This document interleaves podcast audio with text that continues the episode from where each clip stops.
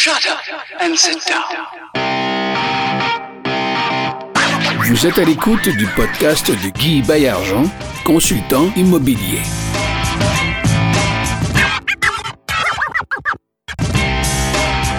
Bonjour tout le monde, ici Guy Baillargeon, une émission Ensemble, on va plus loin.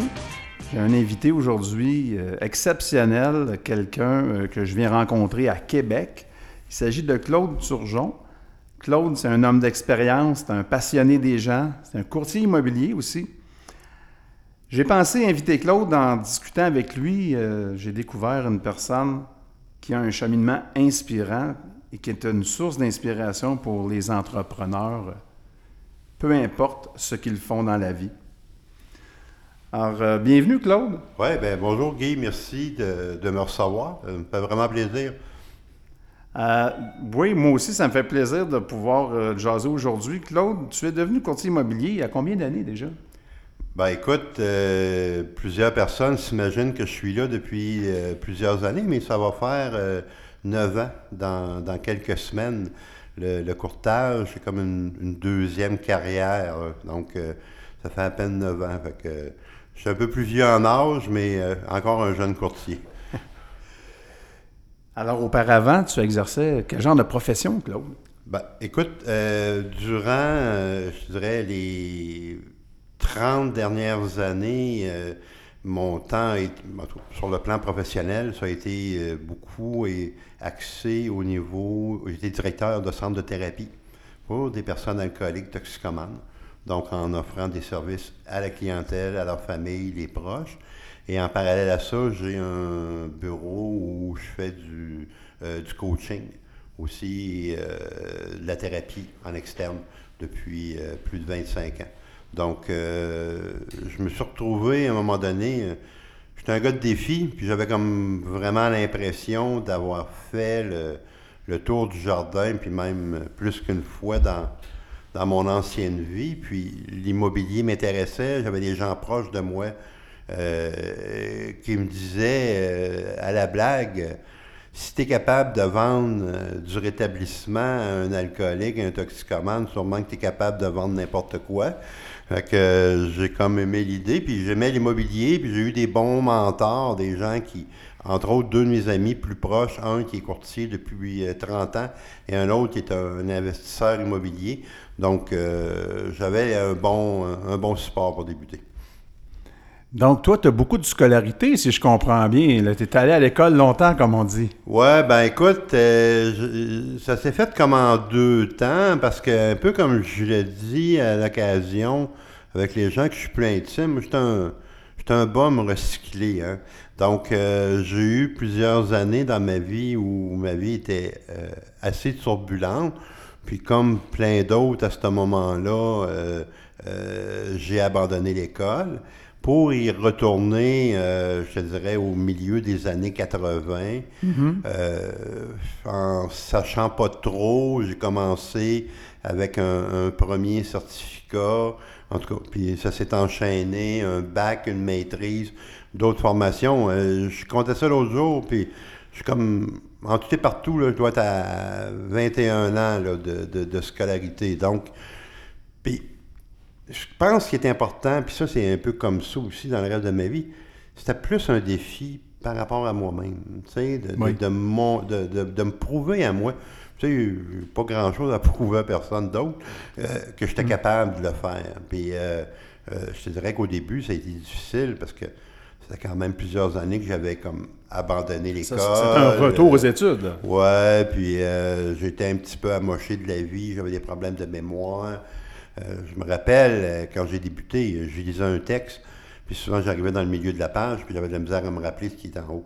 Donc il fallait recommencer souvent, mais comme je suis persévérant, euh, ben, j'ai appliqué ma recette et euh, Oui. ça a donné des bons résultats. Mais ça, ce retour aux études-là, là, ça partait d'un mouvement intérieur là, qui est Ah, c'est- ben- C'était c'était un cheminement que tu as fait. Je dirais que, comme pour plusieurs choses, moi, Oui. ma, ma- ma façon de voir, il y a comme deux façons qui peuvent être euh, comme le, le- le- le point de départ dans certains cas, pour certaines personnes, c'est en réaction. En réaction à souvent leur histoire de vie, à des choses qu'ils ont vécues, à des pressions. Oui. généralement, tant qu'à moi, en réaction, c'est plus souvent malsain que sain. Moi, je te dirais que c'était plus comme une façon de me réaliser. C'était plus en termes de réalisation, développer mon potentiel, puis de, comme je te disais tantôt, de, de me confronter à moi-même pour voir jusqu'où euh, jusqu'où je pourrais aller, parce que j'avais beaucoup d'idées dans ma tête. Euh, j'avais pas besoin de personne. Quand c'était difficile ou quand j'avais des moins bons résultats au début, des fois, euh, de me traiter de cruche, puis de me traiter de toutes sortes de noms. Euh, ça aussi, ça a été long à, à calmer ces, ces fantômes-là. C'est ça, là, les, les petites phrases intérieures. Là. Ah ouais, ben écoute, puis euh, ça m'a... Quand, quand j'ai découvert l'approche cognitivo-comportementale en psychologie, ça, m'a, euh, ça m'a tellement aidé au départ pour moi, puis comme je le dis souvent, euh, je suis mon meilleur client. Euh, parce que quand j'essaye avec des gens, de les accompagner, euh, ce sont pas eux qui sont les premiers à, à passer dans le laboratoire. J'ai passé avant eux. Oui. De là un peu ma phrase sur ma page Facebook, d'éclairer pour les autres. J'ai fait la trail, j'ai fait le chemin. Le chemin sur lequel tu vas trébucher. Ouais. Et dans ma croyance, ma- l'idée est que la cause principale des émotions, c'est notre façon de penser. C'est des idées qu'on entretient. Et à partir de là, si on ne peut pas réécrire le passé, on peut que l'accepter. Mais comment faire aujourd'hui pour essayer de s'améliorer, améliorer sa qualité de vie? Et est-ce que, lorsque tu parles de cognitivo-comportemental, là, euh, est-ce que tu pourrais donner pour les auditeurs un, un exemple Ah, concret? facile. Juste un exemple. Bon, quand, quand, quand je vais en, en conférence, j'utilise souvent cet exemple-là, puis tiens, je vais te, je vais te servir de cobaye, puis tu vas être capable de, Allons-y de pour répondre. l'exercice. Imagine-toi, là, tu es à Montréal, le vendredi soir, à 5 heures, tu es dans le métro, on sait comment que c'est, il y a du monde. Oui. Et là, tout le monde est serré, puis tout d'un coup, il y a quelqu'un qui, qui te frappe dans le dos, qui te rentre dedans. Mhm. Qu'est-ce que ça risque d'être, ta réaction? Ben, c'est sûr que j'aimerais pas ça. Je vais me retourner de bord. Je vais dire, hey, qu'est-ce que tu fais là? En te retournant de bord, tu t'aperçois que la personne qui vient de te rentrer dedans, il est aveugle. Qu'est-ce qui se passe? Je regrette ce que je viens de dire. Et voilà. Mais tu vois, l'événement n'a pas changé. Non. Mais ta façon de La le voir. perception. Ta perception, exactement. L'idée de départ où tu étais comme en colère. Je me on va l'a- agresser. On, on l'appelait euh, comme ça. Parce qu'il a fait exprès. Il est rentré dans ta bulle. Il a voulu. hey, on ne fait pas ça. Ah oui, c'est bon. Puis tu te retournes de bord, puis en une fraction de seconde, ton Hmm. idée change. Il est excusé. Il a Fait une que bonne donc, excuse. C'est un peu ça le principe de cette approche-là. On est responsable de nos réactions, c'est ça? ce que Exactement, exactement. Vous savez, fait le but de l'approche, c'est de travailler au niveau de la façon de penser et au niveau de nos comportements, au niveau des actions qu'on pose, pour en venir à avoir des comportements euh, réalistes avec des résultats positifs? Là, j'imagine que les entrepreneurs euh, qui n'ont pas le droit à l'erreur, qui n'ont pas le droit à de mauvaises pensées, qui n'ont pas le droit de trébucher, tu sais, hein, c'est, la, la croyance qu'on a, les entrepreneurs, il ne faut surtout pas démontrer de faiblesse. Ouais. Qu'est-ce que qu'est-ce que tu en penses de ce que je viens de dire? Ben, je te dirais que c'est probablement la plus grande faiblesse des personnes qui pensent comme ça. Parce qu'ils ont, oui, mais l'image que l'entrepreneur doit donner, c'est une image de force, de Ouais. rock, il est indestructible et... Tu sais, je, peux, je peux te donner un exemple, puis je pense que ça va, euh, ça va répondre. Je suis assis avec toi en train de prendre un café, puis on discute. C'est sûr que, je, parce que j'ai confiance en toi, je vais me sentir plus à l'aise de, de te parler à cœur ouvert, puis de, de- Oui. d'être plus ouvert. Point. Si demain matin, j'ai un rendez-vous avec mon banquier pour négocier euh, un prêt, puis que le banquier, il a beau être bien fin, mais c'est pas mon ami, ben, je vais être moins ouvert tout en étant moi-même. La différence avec avant, si je me rapporte à moi, Oui. c'est que la plupart du temps, j'étais fermé alors que j'aurais eu avantage à être ouvert. Et dans bien les cas, je pouvais être ouvert à des moments où j'aurais eu avantage à être fermé. Donc, j'ai comme repris le pouvoir sur cette partie-là de ma vie pour être capable de choisir. Donc, pour revenir à ce que tu disais, Oui. ma, ma, ma force, elle vient de moi, elle vient de moi de, de ma faiblesse, de, de ma, ma vulnérabilité, de ma faiblesse, mais surtout de ma capacité de m'adapter. J'ai vu tellement de gens, puis je vais te donner un exemple tantôt. Oui. J'ai vu tellement de gens qui étaient rigides. On sait ce qui arrive hein, quand quelque chose est trop rigide. Tôt ou tard, il risque d'arriver un événement, une situation où ça va craquer. La, la force n'est rien sans la flexibilité. Exact, exact. Donc, C'est un principe en matière de béton. Ben, écoute. C'est pour ça là, qu'on met l'armature dans le on- béton, hein, tu sais. On a quel- plusieurs gros chantiers. Là. Euh, je regarde le pont Champlain, là, puis des fois, je me dis, j'espère qu'ils ne l'ont pas oublié, celui-là. Là. Sais, mais c'est c'est un peu ça. L'exemple que je voudrais te donner, je pense à un homme que j'ai accompagné il y a plusieurs années. Euh, C'était, quand on parle de cas, euh, de cas frappants, de situations frappantes, cette personne-là, quand tu le voyais de l'extérieur, là, tout le monde devait s'imaginer que c'était probablement l'homme le plus heureux sur la Terre parce qu'il avait à peu près tout ce qu'il voulait. Oui. Ce gars-là, à partir de son idée, a développé un concept, a développé des produits qui se sont commercialisés, qui se sont commercialisés au Québec, au Canada, à l'international. Il est parti d'un garage avec trois, quatre employés pour aller à tout près de 300. Bref, euh, le-. Un réussite- success story. Exactement, écoute, puis, euh, Oui. tu sais, puis, un monsieur qui est vrai, un monsieur gentil, tu sais, qui était facile à, à parler avec, il se prenait pas pour un autre, euh, tu sais, comme on dit, le, le succès, il avait pas monté à la tête, et il a été racheté, sa compagnie, il a décidé de vendre sa compagnie à une multinationale, et euh, il est devenu malheureux. Puis, Hmm. il m'a été référé par des amis qu'on a euh, en commun, puis ils ne comprenaient pas. D'accord. Parce qu'il était, comme bien d'autres, avec l'idée, j'ai aucune raison d'être malheureux. J'ai tout. Il est riche, puis pas un, pas deux, plusieurs dizaines de millions. Euh, il fait ce qu'il veut. Quand il Euh, veut. Il a une belle famille, il a des Hmm. bons enfants qui ont réussi, puis je suis malheureux.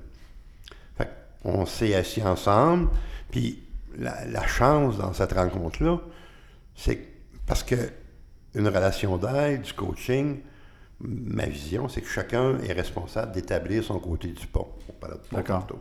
Puis de faire, faire le bout de chemin pour aller vers l'autre. Fait que la, la chance qu'on a eue avec euh, ce monsieur-là que j'ai eu, c'est que c'est comme un, un fit naturel que j'appelle. On, Oui. on, on serait rencontrés dans une autre occasion, probablement qu'on serait devenus copains parce qu'on avait comme plusieurs atomes crochus. Oui.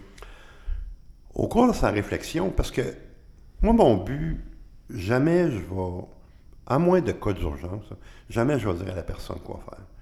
J'amène les personnes à réfléchir pour qu'ils soient en mesure de développer leur autonomie puis leur capacité. Moi, euh, je veux dire, je ne cherche pas des clients à vie. Vous savez, on part avec un problème.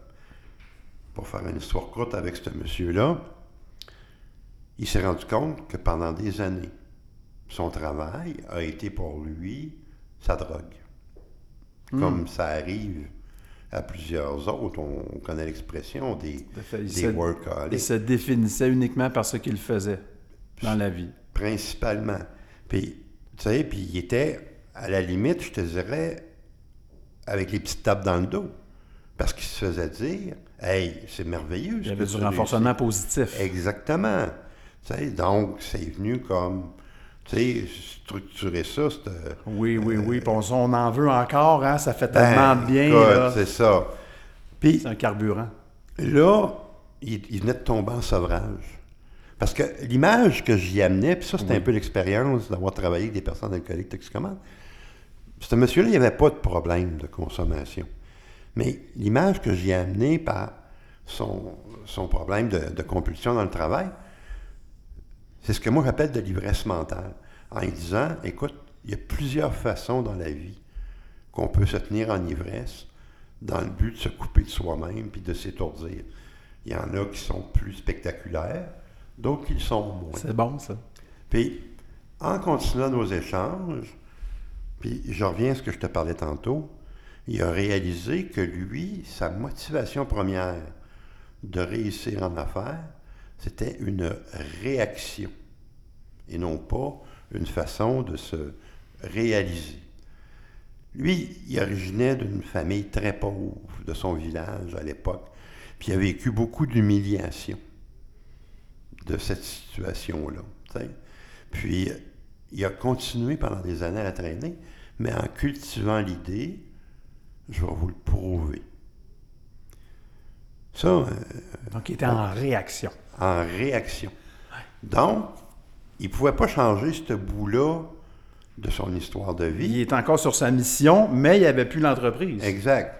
Mais ce qu'il a fait, ce qu'on a travaillé ensemble, il a changé sa vision, sa façon de voir, sa façon de penser. Il s'est réapproprié cette partie-là de sa vie où il a pris conscience qu'il s'était aussi réalisé pour en venir en, bout de ligne à, améliorer sa qualité de vie dans le présent. il s'est trouvé une petite mission où il fait du bénévolat. Euh, tu sais, parce que c'est quelqu'un, c'est un, leader. oui. Tu sais, puis c'est comme, comme je disais à, l'occasion, tu sais, t'as une Ferrari, tu gardes pas ça dans le garage, Tu sais, mets ça à la route de temps en temps, puis tu attestes, puis... Euh, fait que, tu sais, fait qu'il s'est trouvé. Mais au-delà de ça, il a changé sa façon de penser.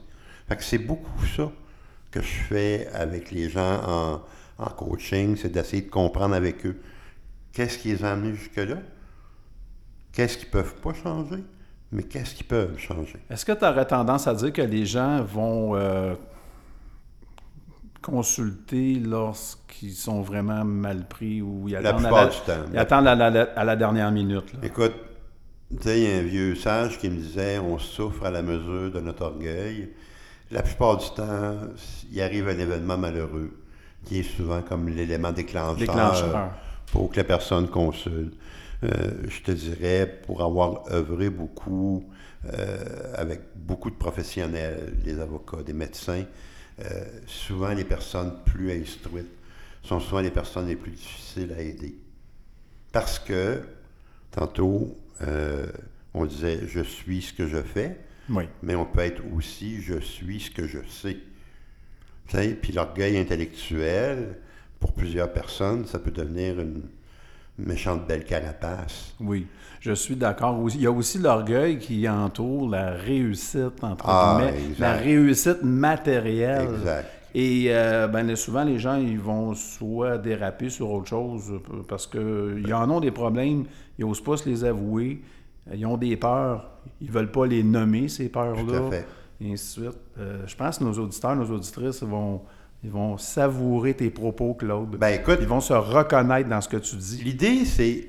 Tu sais, puis je le vois, exemple, euh, avec les amis qui, ont plein de formations pour savoir comment réussir dans la vie. C'est vraiment excellent. Parce que les gens, ils ont comme un engouement pour ça. Puis, je trouve ça merveilleux. Mais je pense, par expérience, autant pour moi que pour les gens que j'ai accompagnés, qu'il y a avantage pour ces gens-là à maintenir à peu près au même niveau, réussir sa vie. parce que réussir dans la vie, réussir sa vie, c'est des choses qu'on peut avoir un certain contrôle, on peut faire des choix, on peut prévoir des choses. Parce que, on le sait, hein, il y a 168 heures dans une semaine, puis on a 100% d'énergie. Tout à fait. En fait, moi, ce, que, ce à quoi ça me fait penser, euh, c'est que, bon, évidemment, on, il y a trois dimensions, mais si on développe seulement qu'une une dimension, bien évidemment, il, nous en manque et il nous manque, il nous manque des outils. Exact. Il nous manque des outils, puis les carences, euh, qu'on le veuille ou pas, ils vont ressortir à un moment donné. Ça, c'est des carences affectives, des carences matérielles, des carences de savoir, de toutes sortes. Oui, puis ces ça crée un déséquilibre. Vont avoir comme une réaction en chaîne. Oui. Puis ils vont même finir par contaminer ce qui était bien. Tu sais, parce que c'est comme, des fois, l'image que dis, c'est l'abcès qui n'est pas traité. Oui. Tu sais, euh, l'abcès grossit, grossit, oups, tu un problème qui, est plus majeur. C'est ça. Mais ça, dès qu'on en prend conscience de ça, tu sais, ça, on peut... Il y en a qui vont entendre à 50 ans, d'autres déjà à 25 ans sont des, des- des personnes sages. Plus que. ou plus, ou en fait, où ils ont déjà cette... euh, ça peut être culturel aussi. Il y a certaines... euh, en fait, il y a- dans certaines cultures, déjà dès le jeune âge, on développe l'élément spirituel, déjà la, euh, que ce soit... euh, je ne veux pas en nommer particulièrement, mais que ce soit par la, la spiritualité. Je ne parle pas de religion. On va Oh, parler de spiritualité. D'accord avec toi. On va parler de. Nous, on appelle ça, bon, euh, se concentrer, focus, etc. Il y en a d'autres qui vont dire je fais de la méditation. Donc, cet élément additionnel à dire euh, je mange trois fois par jour, ma pyramide de Maslow, qui est ma pyramide de, de besoins essentiels, du plus essentiel au moins essentiel, elle, elle est complète ou est en voie d'être complétée. Ça, ça ne s'enseigne pas à l'école. Malheureusement, Non. les cliniques sont pleines de gens, les hôpitaux inclus, de gens qui ont des problèmes somatiques qui, en fait, sont des vieux problèmes qui ne sont pas réglés. Tout à fait. Pas- je ne me trompe pas. puis, en Amérique du Nord, au Québec principalement, on a une avenue, c'est, l'aspect physique, c'est l'aspect physiologique. On, on traite. Alors que moi, je suis beaucoup plus euh, dans une approche holistique. Tu parles de, spiritualité, je me rappelle. J'ai passé, j'ai passé sept ans de ma vie, dans un collège avec des curés. Que quand j'entendais euh, tous les mots qui pouvaient se rapprocher, euh, je tombais en réaction. Oui. Mais j'ai fini par comprendre que c'était pas juste ça. J'ai fini par comprendre. Moi, personnellement, je pratique aucune religion, mais je me suis inspiré de certains principes. On parle de méditation, ça en est un Oui. tu sais, euh, qui peuvent exister. Je me suis inspiré dans ma façon de penser de plein de sagesse qui vient du bouddhisme, tu sais, sans être un adepte du, du bouddhisme. Fait que l'idée, c'est une spiritualité qui est non confessionnelle, telle que chacun le conçoit, pour, dans le fond, ben, ma logique est simple là-dessus, c'est qu'on a tous un âme. On a tous une parcelle d'énergie. Puis la, la- la preuve, c'est que si demain matin je meurs, mon corps va être là, mon, mon cerveau, en tout cas, ce qui peut en rester, va, va être encore là. Mais c'est l'énergie qui va m'avoir quitté. Oui. Donc, puis il y a des gens euh, célèbres, je pense entre autres à des gars comme Wayne Dwyer aux États-Unis, qui a beaucoup, tu sais, amené par l'aspect de l'intention, de l'énergie qui peut être là, sans que ça devienne un, un- freak show ésotérique, tu sais, où euh, on pense qu'on va faire de la lévitation. là. Oui. Tu sais, mais il y a une réalité là, tu sais, qui peut être intéressante. Puis je le vois chez ma clientèle, qu'il y a une ouverture à ce niveau-là. Généralement, ils vont avancer plus rapidement. Alors, c'est là qu'on se rencontre euh, de la portée de la phrase Ensemble, on va plus loin. Parce que souvent, on réal... en fait, on réalise euh, régulièrement que seul, on ne peut pas tout accomplir. Non, non. Et celui ou celle qui prétend faire ça, j'aimerais bien le rencontrer. là. Mais je me rappelle quand tu as commencé euh, sur ton, ta page Facebook à, à amener ce ce concept-là, je me, je me rappelle de ma réaction. euh, je me disais, puis on s'était jamais parlé à l'époque encore. euh, je me disais à moi-même, bon, ben, un autre dans la gang, en voulant dire, euh, je suis pas tout seul à, à penser comme ça. Moi, euh, c'est- la force du nous. Tu sais, euh, Oui. ça, c'est indéniable. Euh, les, les pires problèmes que j'ai connus dans, dans ma vie, s'il n'y avait pas eu quelqu'un autour de moi pour me soutenir, pour m'aider, tu sais, puis ce que je fais aujourd'hui à, à plusieurs niveaux, j'essaye de, de donner, tu sais, puis de participer. Parce que je te dirais que souvent les gens, ils vont à quelque part, peu importe le ressourcement ou la formation, Oui. pour recevoir. Alors que moi, je pense que l'idée première, ce qui serait le plus avantageux, c'est d'aller là avec un esprit de donner. De donner un peu comme euh, la formule du mastermind traditionnel. Exactement. Tu sais, de contribuer au nous. Oui. De prendre conscience de l'importance que si tu es là à telle formation ou à telle activité de, de réseautage, tu as quelque chose à apporter à quelqu'un. Parce que pour recevoir, il faut d'abord donner. Hein, mais il y a un principe. En fait, c'est pas un principe, ça fonctionne. Je sais pas si c'est un principe, mais je sais qu'il En fonctionne. tout cas, il, a- il en parle depuis longtemps. Fait que si, euh, si c'est pas le cas, il y a quelqu'un qui s'est trompé à quelque part, mais moi, je continue de croire que c'est comme ça. Puis, tu sais, c'est dans des choses. euh, je regarde à côté de chez nous, il y a un, il y a un dépanneur où j'arrête des fois en passant à monter Oui. du lait. puis- Oui. Moi, quand les gens me voient, tu sais, je suis un grand, gros gars, puis des fois, je suis dans l'une, puis je suis pas tout le temps souriant. Pas parce que je suis pas de bonne humeur, parce que je suis dans l'une. Oui. Mais je me fais un devoir à chaque fois, exemple que je vois là, de dire bonjour au personnel, de leur parler, tu sais, de les écouter, hein, de les écouter. hein. Puis quand j'y retourne, puis qu'ils m'ont parlé d'une telle situation, ben souvent je vais m'informer. Ça fait toute la différence. Ça fait toute la différence. Parce que, tu sais, j'ai assisté à, à- à plusieurs. Je voulais me, je te dirais, pas me mesurer, mais plus comme voir un peu ce que d'autres faisaient. Puis j'ai assisté à plusieurs conférences, tu sais, plusieurs conférenciers. Oui. Puis j'ai eu l'occasion de parler avec plusieurs de ces gens-là après. D'accord. Puis ce que j'ai trouvé malheureux, c'est que c'était pour la plupart des excellents orateurs. Mais après, en discutant avec, qu'il y avait une piètre qualité d'écoute. Donc, c'est un peu comme, euh, tu sais, les rockstars, ils donnent leur tour de chant, puis ensuite, ils sauvent dans leur loge, ou ils prennent le taxi, puis ils s'en retournent à l'hôtel. C'est un petit peu ça, dis. je pense que ça pourrait être ça. J'aurais pas. euh, en tout cas, Mais c'est mon premier podcast que je me garde un peu de gêne. Moi, je le dis. Mais c'est correct. Ouais, ouais, c'est- ça. Tu sais, c'est comme je dis souvent, le, le succès, c'est comme la drogue, il y en a qui portent pas ça. Là. tu sais, fait que moi, j'essaye. Puis ça, je pense que c'est un, un des plus beaux compliments qu'on me fait au, au fil des années. C'est que les gens me rencontrent dans différentes situations et ils me disent Ben, t'es pareil. Ah, c'est ça. Donc, euh, ça, c'est un beau compliment. Ben, Tu joues pas une game. Tu sais, je regarde, euh, l'été dernier, je suis parti en moto euh, tout seul trois jours dans l'État de New York. Puis je suis arrivé, euh, parce que avec les années, en 30 ans, j'ai tellement connu le monde, je suis arrivé pour mettre de l'essence à un petit village de l'autre côté de Cornwall. Puis il y avait deux gars qui étaient là, puis un des deux gars, c'était un gars que j'ai eu en thérapie il y a comme genre 20 ans. Puis c'était, je pense que c'était la deuxième phrase qu'il m'a dit, tu sais.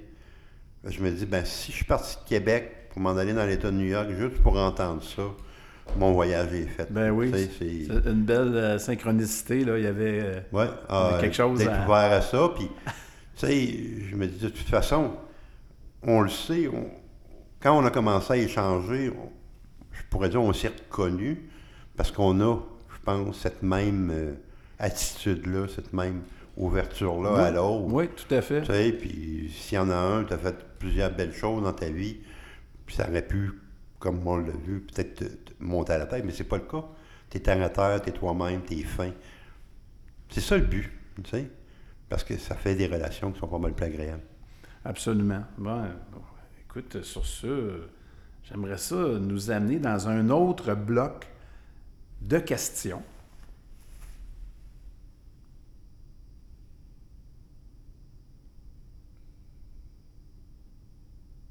Y a un il y a un montage. un- non, mais il y a un, il y a un montage. OK, il y a un montage, Ouais, on est montage. correct. Parce que je vais avoir- j'ai ma, oui, petite ritournelle là, que je vais mettre entre deux blocs, là, juste pour rythmer mon affaire. S'il y a un petit silence, ouais.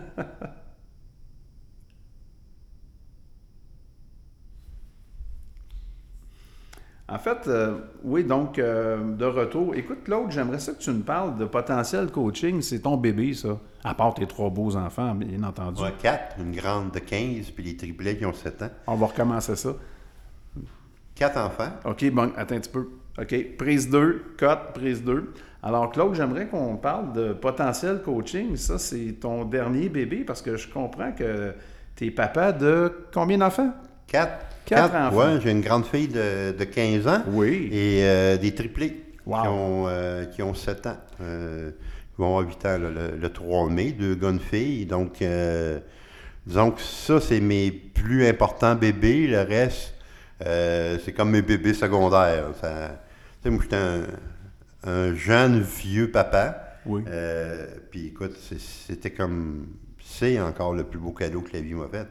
Tu sais, euh, les années avant, euh, j'avais comme un peu lâché prise que ça puisse arriver. Puis encore une fois, la vie, comme ça m'est arrivé souvent, m'a joué des tours. Puis euh, les enfants se sont arrivés dans un beau contexte. Puis aujourd'hui, ben écoute, c'est ma, richesse. Mais potentiel coaching, ben, c'est ce que je te disais en, en début d'entrevue.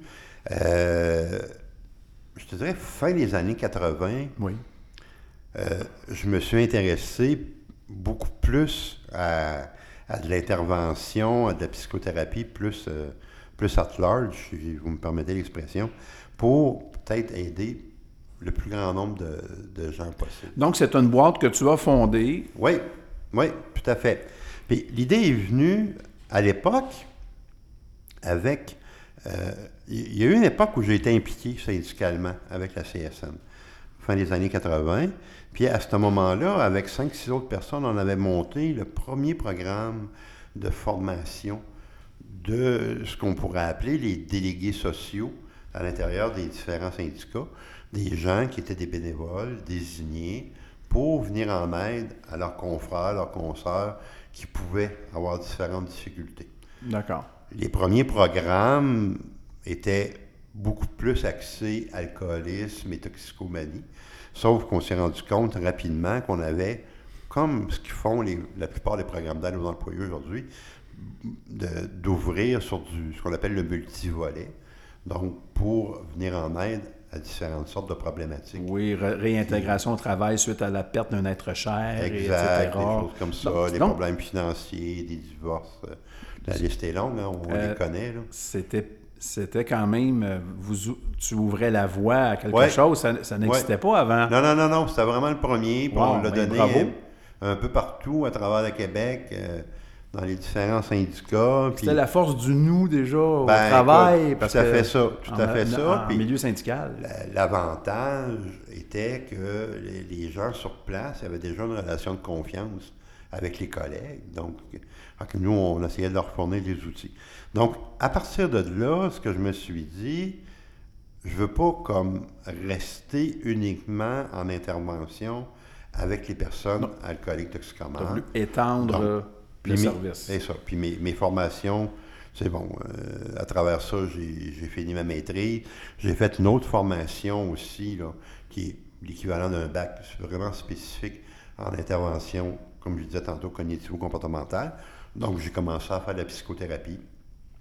J'ai commencé à la même époque à être approché par des compagnies pour donner de la formation, pour donner des conférences sur différents thèmes. C'est des compagnies comme Hydro-Québec, Dompteur, je pourrais en nommer plusieurs Des petites compagnies, quoi. entre autres, mais aussi des PME. Oui. Souvent, ce que je faisais, je regroupais 3-4 PME. Parce que autres, une toute seule n'aurait probablement pas eu les moyens puis hein, les ressources. Mais avec mon réseau de contacts, je connais beaucoup le Québec. Donc, je savais que dans tel secteur, il y avait peut-être un tel, un tel qui pourrait être intéressé. Donc, on organisait soit un vendredi ou euh, quelque chose comme ça pour permettre au monde de participer. Fait que potentiel coaching, c'est là que ça a comme pris, euh, ça a pris de l'ampleur. Je dirais que ça s'est modifié avec le temps où, depuis quelques années, je n'ai pas renouvelé mon, mon permis de psychothérapeute parce que j'avais comme le goût de faire autre chose. Puis je voulais plus me concentrer sur euh, l'accompagnement de coaching, plus l'accompagnement bref. Euh, par contre, j'ai gardé le volet parce que je fais ça aussi. Euh, je fais de la formation d'intervenants encore à l'occasion. J'ai des contrats. C'est des intervenants, dans, exemple, dans des centres de thérapie à travers le Québec. Il y a le centre m'embauche pour euh, faire ce qu'on appelle la supervision clinique avec leurs, euh, leurs intervenants. Ça passe beaucoup par la formation.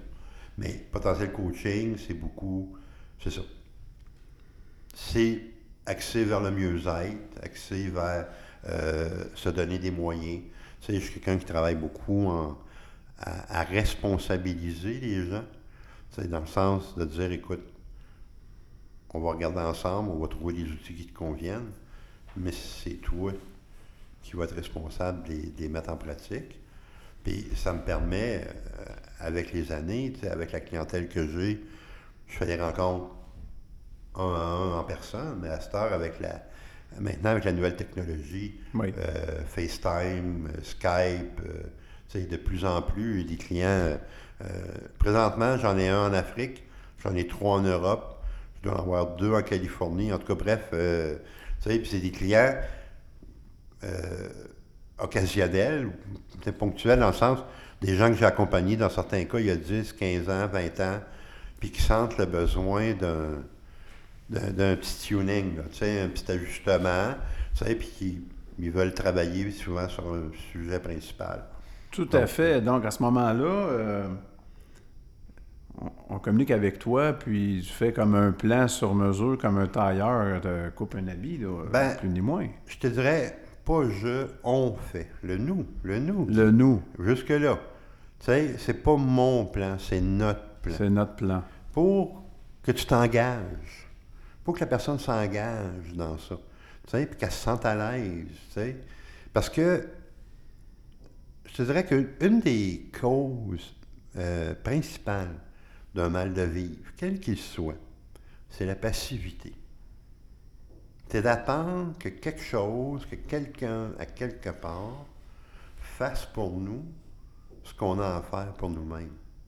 Donc, le passage à l'action, c'est essentiel Ouais. pour rester en vie. Puis de travailler la motivation, tu sais, je le sais tellement par expérience. Tu sais, euh, la motivation, elle dure pas. Donc, il faut être capable. Puis pourquoi elle dure pas? C'est assez simple à Ça, comprendre. écoutez ça, là, c'est Ouais, ça, c'est une question d'examen que l'autre va Ouais, ah oui, nous- fallait une nous bonne. donner. C'est du Pourquoi la motivation ne dure pas? Quand tu es probablement la personne que tu aimes le moins ou le plus mal, c'est dur à chaque jour de te lever en disant aujourd'hui, je vais bien m'occuper de toi. Imagine. Ça, c'est lourd de sens, là. Parce qu'on on cherche à l'extérieur, sais, mais c'est pour mieux s'oublier. Donc, la passivité, s'occuper de quelqu'un qu'on n'aime pas beaucoup, c'est pas motivant. Hmm. Fait que moi, mon rôle, c'est entre autres de te soutenir dans ta démarche, de soutenir la personne dans ta démarche. Pour que je puisse me reconquérir moi-même, c'est ça? C'est ça. Puis à travers des petites choses simples, tu sais, moi, je suis plus un fan de la simplicité, tu sais. Euh, des fois, les gens me disent, ouais, mais ça doit coûter cher. Ben non, ça coûte pas cher. Tu sais, ça peut être, euh, à part de travailler sur les idées, ça peut être des petites actions du genre 5 minutes le matin, 5 minutes le soir, des exercices de respiration. Prendre un bain deux, trois fois par semaine, puis prendre le temps de t'arrêter. Aller prendre une marche trois, quatre fois par semaine. Tu n'es pas obligé de marcher 20 km. faut que tu aies du plaisir. Oui. faut que tu aies du plaisir, puis faut que tu aies le goût de recommencer. Fait que si ta limite, c'est 15 minutes, mais tu pars 7,5, t'arrêtes, puis tu reviens 7,5, puis tu as fait 15 minutes. C'est de poser des gestes positifs Exact. pour se sentir mieux. Oui, Parce que les gens sont pas méchants dans leur fort intérieur. ils sont souffrants. la Les gens sont souffrants. Puis quand ils posent des gestes que d'autres pourraient penser comme étant des mauvais gestes, en fait, non. Ces gens-là font ce qu'ils font pour se sentir mieux. Oui. Parfois, ça fait du mal aux autres. Ben, puis, puis d'en prendre Mais c'était pas leur intention première. Non, puis, puis d'en prendre conscience, D'en prendre aussi conscience. de ces gestes-là. Puis, tu sais, le guide il est assez simple. Tu n'as pas besoin d'avoir une maîtrise, de te poser la question. Si moi, on me faisait la même chose, comment je réagirais? Puis tu vas l'avoir ta réponse. hein. Hein? C'est ça. Parce hein? qu'on n'est pas, on n'est pas différents. On n'est pas différents les uns des autres. On- Il y a un certain gars qui a dit ça un jour, faites pas aux autres ce que vous voudriez pas qu'on vous fasse. Ça Ah ouais, citation, là, lui. Ben, c'est de la le gros- sagesse depuis le début des temps. C'est le gros bon sens, Ben- en fait. Mais on s'éloigne tellement du bon sens, on se complique tellement l'existence. Hein? Ben, C'est vrai, hein? Ça Ça fait du bien d'en parler aujourd'hui. Ben, ben, ça revient un peu à ce que je te disais. Le, rationnel, en bien des cas, je sais bien les individus ont pris le dessus sur l'émotionnel. En pensant que comme ça, les émotions disparaîtraient. En fait, le- on détachait le corps de l'esprit pendant longtemps. Puis à un moment donné, on a décidé de le rattacher. Je ne sais pas pourquoi on l'avait détaché. mais- Ben, en tout cas, c'est comme. Ça fait partie des solutions miracles ou de la recherche effrénée d'un mieux-être. Mais aujourd'hui, ça se passe beaucoup dans la tête. Puis, malgré le fait que je le vois, moi, depuis 20, 25 ans, la, la- la pop psychologie n'a jamais été aussi populaire qu'elle l'est présentement. Des livres et des coachs de toutes sortes. euh, ouais. Mais souvent, c'est que c'est pas intégré. Ça reste pris dans la tête. Alors qu'un cheminement qui est sain part de la tête, puis il trouve un, un passage pour aller vers le cœur, pour euh, rétablir la communication entre les deux. Parce qu'on n'est pas juste une tête, on n'est pas juste un cerveau, on est un cœur, cœur dans le sens d'émotion. Oui. Tu sais? Puis d'être capable. C'est- pour ça qu'on travaille beaucoup la, la- je te dirais, la, la- la motivation. Puis je te parlais de passivité. Puis l'autre trait de caractère, je peux pas dire que je le, on le rencontre à 100%, mais je te dirais 99,99. Quand même. C'est la négation, Le déni. le déni. Tu sais? On le rencontre par rapport au problème de consommation d'alcool, au problème de consommation de drogue, mais on peut le rencontrer à différents niveaux. Ben, en fait, euh, l'étape 1, c'est de reconnaître. Les gens, Ben- pour passer à l'étape 1, là, il y a beaucoup de résistance, c'est ce que je comprends. Ben, écoute, c'est l'étape la plus difficile à franchir. la plus Ce qui difficile. fait que la- une majorité de gens la franchiront jamais parce qu'ils vont chercher d'autres solutions. Euh, puis la négation, elle prend des formes. euh, tu sais, c'est pas non, non, non, non, non, non. C'est souvent des formes subtiles. Tu sais, moi, exemple, pendant des années, je me trouvais autour du monde qui, en apparence, avait l'air plus mal pris que moi pour me faire croire que ma vie allait pas pire. Puis c'était pas le cas. Puis à partir du moment où qu'on était un peu actif dans la société, c'est assez facile de trouver toutes sortes de monde. Puis si on en a pas assez, ben les gens ils ouvrent la télé puis euh, ils s'en trouvent sur TVA puis sur Radio-Canada et compagnie. Mais pendant ce temps-là, l'abcès du mal-être, l'abcès du, du mal de vivre peut quand même continuer à grandir. Puis c'est ce qui fait, c'est un peu le problème, le problème du cocu, c'est que souvent, quand on est aux prises avec ces difficultés-là, on est généralement le dernier à s'en apercevoir. J'adore. Euh, Claude, j'aimerais qu'on aborde la question de. En fait, tu as, une belle page Facebook qui s'appelle comment déjà euh, Action Courtier? Non, Action Courtier, ça, c'est euh, un regroupement de, de courtiers immobiliers qui, qui essayent de s'entraider. Claude Surgeon, immobilier, Oui. que j'ai rebaptisé il y a deux, trois semaines, qui est le nom de mon, de mon entreprise.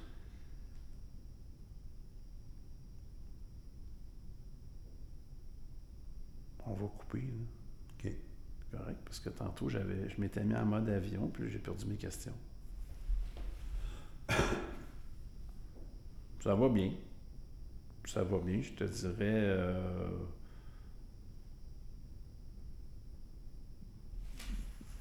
Pour moi, dans 10 minutes, là, on, Pas va terminer. Allez, allez, allez. Je m'étais donné congé cet après-midi.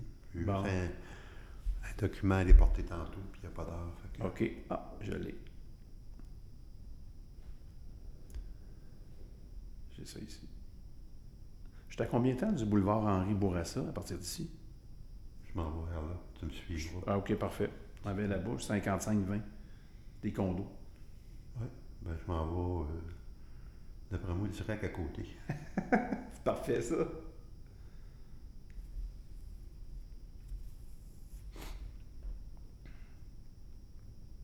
Là, j'aimerais ça t'entendre. Moi, je ne t'ai pas posé la question avant. Selon toi, là, ce sera quoi le top 3 des erreurs que les entrepreneurs font le plus souvent, commettent le plus souvent? Tu, sais, tu m'avais parlé au téléphone l'autre fois de, euh, des, des attentes irréalistes. Ça, c'en est un. Je ne sais pas si tu peux en avoir deux autres. là, Ouais. euh. Parce que nous autres, tu sais, qu'on on parle d'immopreneurs. Dans mon livre, j'ai plusieurs, plusieurs chapitres sur immopreneurs. Euh, donc, euh, passage à l'action. Euh, soit qu'ils ne demandent pas de compte. En tout cas, bref, je te laisse, Ouais. je te pose la question. Et puis après ça, euh, qu'est-ce qu'on avait d'autre? On avait.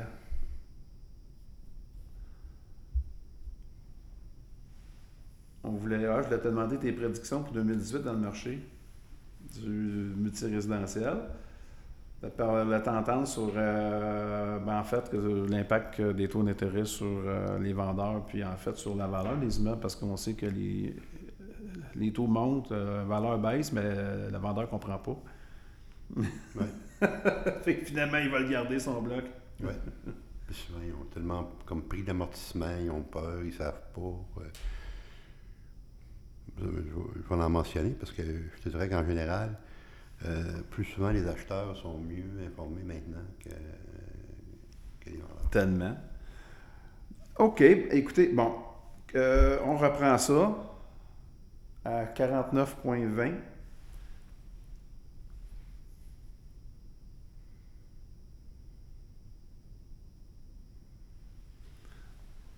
Alors, Claude, j'aimerais ça que tu me parles de tes prédictions pour l'année 2018 dans le marché du multirésidentiel. Ben, ouais, je pense que c'est un, bon timing.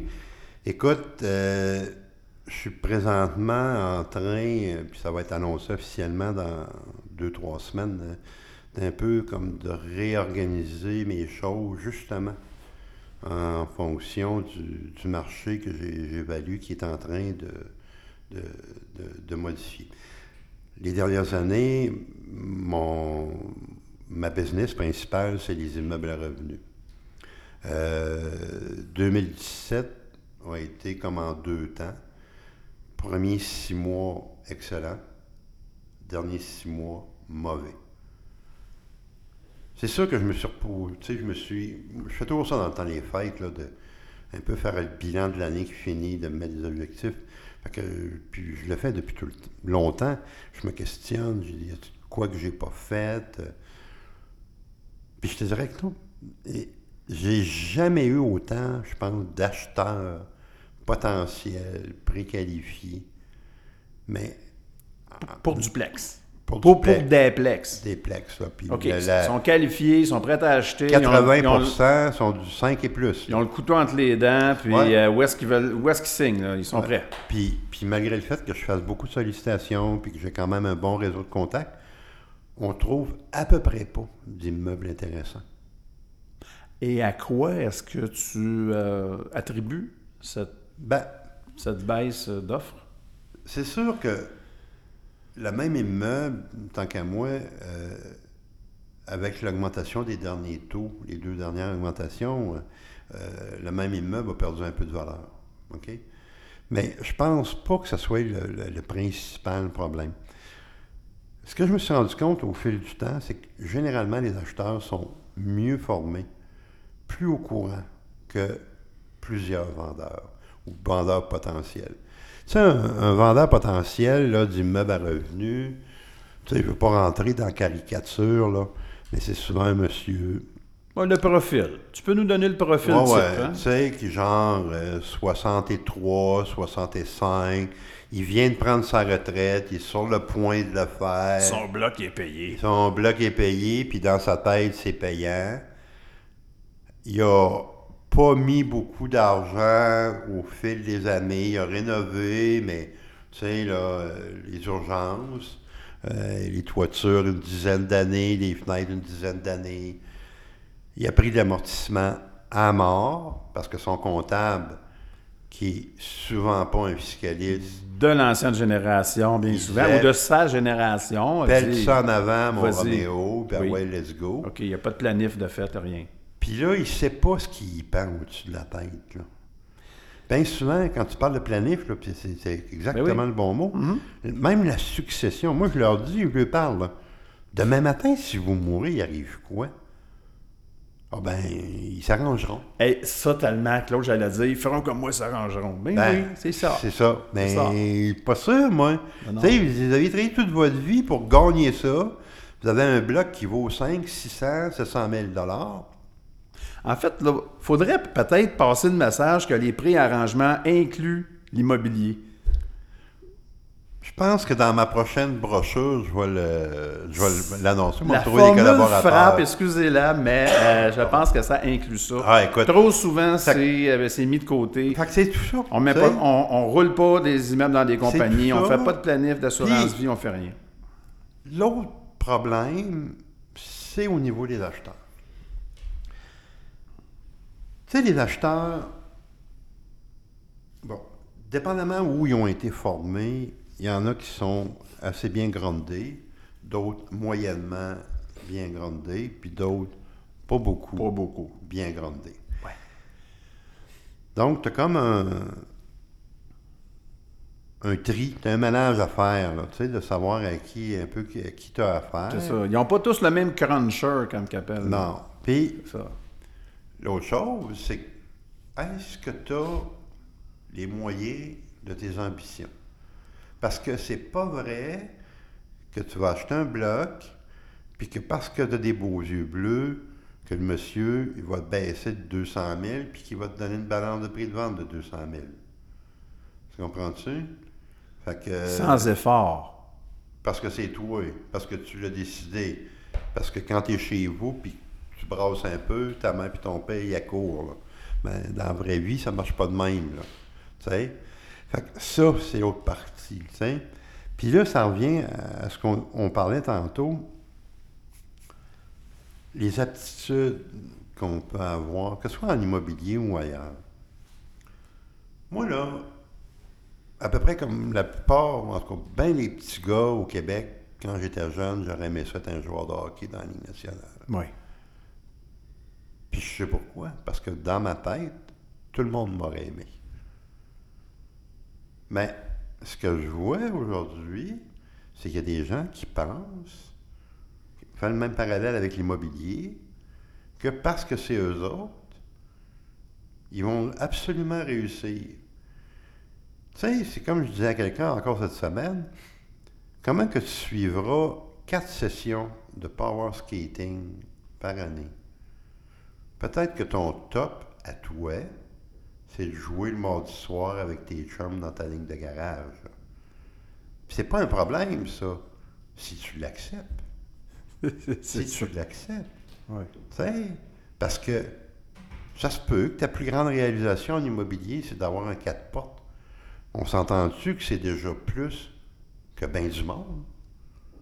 Ça se peut que toi, tu sois capable d'en avoir 100. Ça se peut que tu sois capable d'en avoir 200. Mais la plupart des gens, ils savent pas se situer là-dedans. Puis, on parlait d'ivresse un peu plus tôt dans l'entreprise. Oui, l'ivresse mentale. Ben, c'est une place où ça peut. Tu sais, le- l'engouement. Tu sais. Puis, puis je comprends, tu sais, les, les- les- les amis, les collègues qui font du coaching, ils sont là pour transmettre leur passion. Tu sais. Mais la personne qui suit, et comme le, le- coaching, la formation, elle est quand même responsable de se donner leur juste à elle-même puis de mesurer jusqu'à quelle grandeur le patinoire est capable d'aller. Oui, tout à fait, tout à fait. Ça, c'est un élément, donc, euh, que il doit être, qui doit être in- intégré dans un, dans un coaching. euh, Ben, peu importe selon euh, moi- la formation que les gens que les gens qui voudraient faire de l'immobilier leur, leur euh, gagne-pain.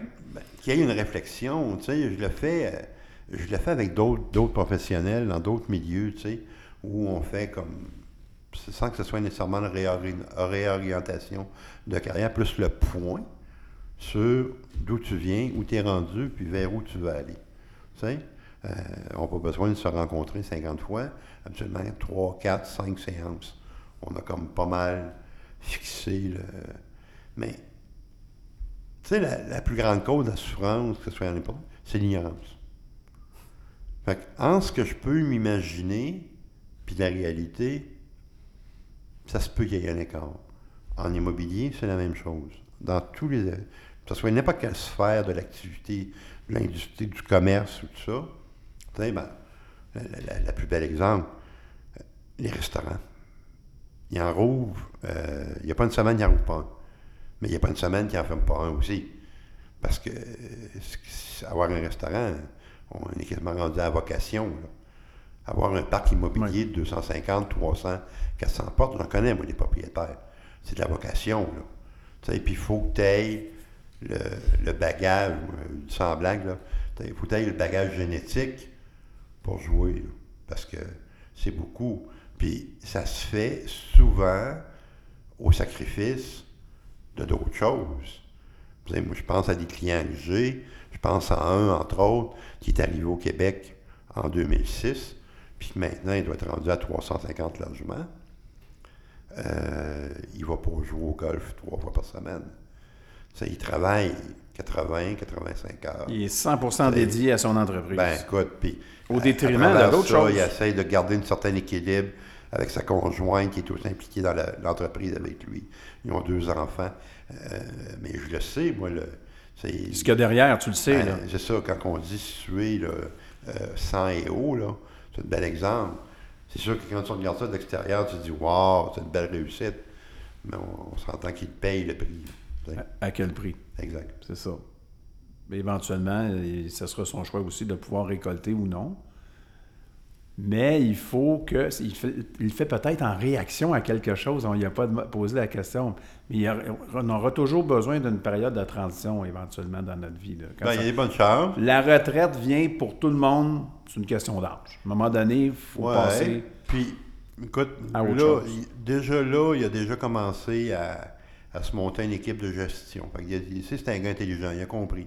Tu sais, puis il connaît ses limites un peu, tu sais. Puis, euh, tu sais, c'est sûr que, il y a un principe en affaires. Pour être capable d'en faire, il faut que tu sois prêt de l'échapper aussi. Ben, en échappant, ben, ça veut dire que tu vas chercher des collaborateurs. Si tu vas avoir un collaborateur junior, tu vas le payer comme un junior. Si tu avoir un collaborateur senior qui est efficace, ben attends-toi que tu vas avoir à payer pour. Mais en bout de ligne, moi je vois ça sur un investissement. Un investissement sur ta qualité de vie. euh, un investissement sur. Parce que c'est pas vrai si tu travailles 12-14 heures par jour, 6 jours par semaine, que tu es efficace. Il y a bien des tâches que tu aurais pu faire en dedans de 10-15 minutes, mais que là, ils traînent, ils traînent, ils traînent parce que tu n'es pas là. T'es pas là. Pas là. Et voilà. Donc, rigueur et organisation. Exact. En fait, on parlait d'immopreneur tantôt. Alors, euh, c'est un peu ça aussi. C'est immeuble et entrepreneur. Donc, un entrepreneur doit savoir non seulement s'entourer, il doit savoir déléguer les tâches aux bonnes personnes au bon moment et savoir où est-ce que lui ou elle est payant à faire telle et telle tâche. Ouais. Donc, euh, c'est une question de... Puis- Par- Parfois, on ne se voit pas aller. Il faut avoir un, faut avoir un coach. Ben, c'est là que je partais pour te faire une petite plug de coach. Tu sais, dans la vie, tu peux pas avoir confiance plus à l'autre que tu as confiance à toi-même. Pourquoi il y a tant de gens qui sont pas capables de déléguer? Pourquoi il y a tant de gens qui sont pas capables de, de, de- de faire confiance? De faire confiance. C'est que même s'ils ont un gros front en dedans, le plat de gelo, il n'est pas solide. Ça part de soi. Tu sais, il y a la micro-gestion. Exact. Euh, du micro-management, là. Exact. Mais euh, ça, ça rend quelqu'un malheureux. Ben, Toujours par-dessus le- l'épaule de la personne à qui il a demandé de faire une tâche. Mais souvent, sur- quand on parlait de déni tantôt, Au lieu de juste se au regarder lieu de se regarder et de se dire, ben, c'est peut-être moi qui ai des choses à ajuster, c'est plus facile de dire, ah, c'est l'autre, là, puis... euh, parce que, moi, j'ai un de mes meilleurs amis, il est décédé subitement il y a deux ans, il avait travaillé toute sa vie. Il commençait à profiter de sa retraite, c'est un, homme d'affaires vraiment excellent. Puis à un moment donné, il, y a une période où il a voyagé un petit peu plus, puis il y a un- une de ses entreprises où il y avait le gérant. Puis quand il est revenu, parce qu'il était, il gérait comme à, distance, quand il est revenu, euh, gérant, il y a plusieurs affaires qu'il avait faites avec lesquelles lui n'était pas d'accord. Fait qu'il m'appelle. Il est en Oui, tu n'es pas content. pas content. Fait que là, j'ai dit, pense à une affaire. J'ai dit, ce gars-là qui est gérant, s'il était comme toi, il ne serait pas gérant, il serait propriétaire. Attends-toi pas que si quelqu'un travaille pour toi, qu'il soit à ton niveau. C'est à toi d'être conscient de sa capacité, de son niveau, puis de t'ajuster avec ça. C'est pas lui le problème, c'est toi. Parce que tu avais des attentes qui étaient irréalistes par rapport aux compétences du gars. Parce que c'était un bien bon gars, bien honnête, mais qui manquait de structure, puis qui manquait de drive un peu, puis qu'il faut faire un bon gérant quand le boss n'est pas loin. Et à partir du moment où le boss était comme plus là, euh, le gérant s'est désorganisé un petit peu. Fait que d'où l'intérêt de soit surveiller ses affaires ou en même temps de prévoir mettre quelqu'un en poste qui a toutes les qualités quand on n'est pas là, donc s'organiser. S'organiser, puis si des fois, des, si ça en prend deux, t'en mets deux. Et accepter aussi que tout le monde ne travaille pas nécessairement comme soi-même. Puis ça ne veut pas dire que notre méthode est la meilleure non plus. Donc, rester ouvert, donc, rester ouvert Ben, aux on- suggestions. hein. On, on le voit passer souvent, on, en- on en parle souvent, ça s'est toujours fait comme ça. Oui, oui, je l'ai entendu aussi. Bon, tu sais, J'adore Dans certains cas- J'adore la démolir, en fait. ben c'est ça. Dans certains cas, il y a peut-être des avantages, mais dans plusieurs cas, c'est le contraire. En. Dans- coaching, je donne souvent l'exemple aux gens de tu sais, t'es- parti de Saint-Jean ce matin pour t'en venir à Québec. Oui. Si tu avais sorti ta vieille carte a- routière d'il y a 40 ans, Mon atlas. ton atlas, peut-être que tu ne serais pas encore arrivé. Tu comprends-tu? Ou peut-être que tu aurais descendu par la, un bout Le de... chemin du roi. Ouais, un bout de 112, puis un bout de 132, puis... euh, sais, ça aurait été un petit peu plus long. Arrêtez un petit peu plus long. J'aurais fait passé dans Saint-Anne de la capable- de, de, de reprendre ses points de repère. Puis la, la plus belle exemple de ça, c'est...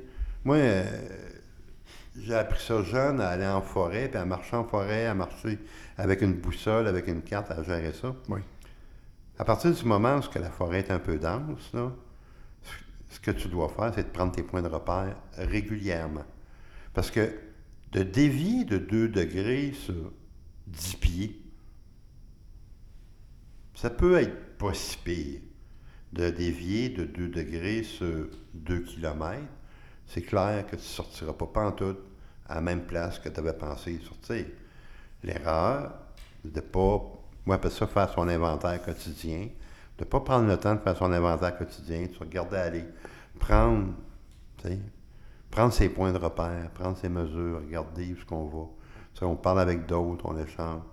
Mais de se rappeler aussi que l'autre, c'est l'autre, puis que moi, c'est moi.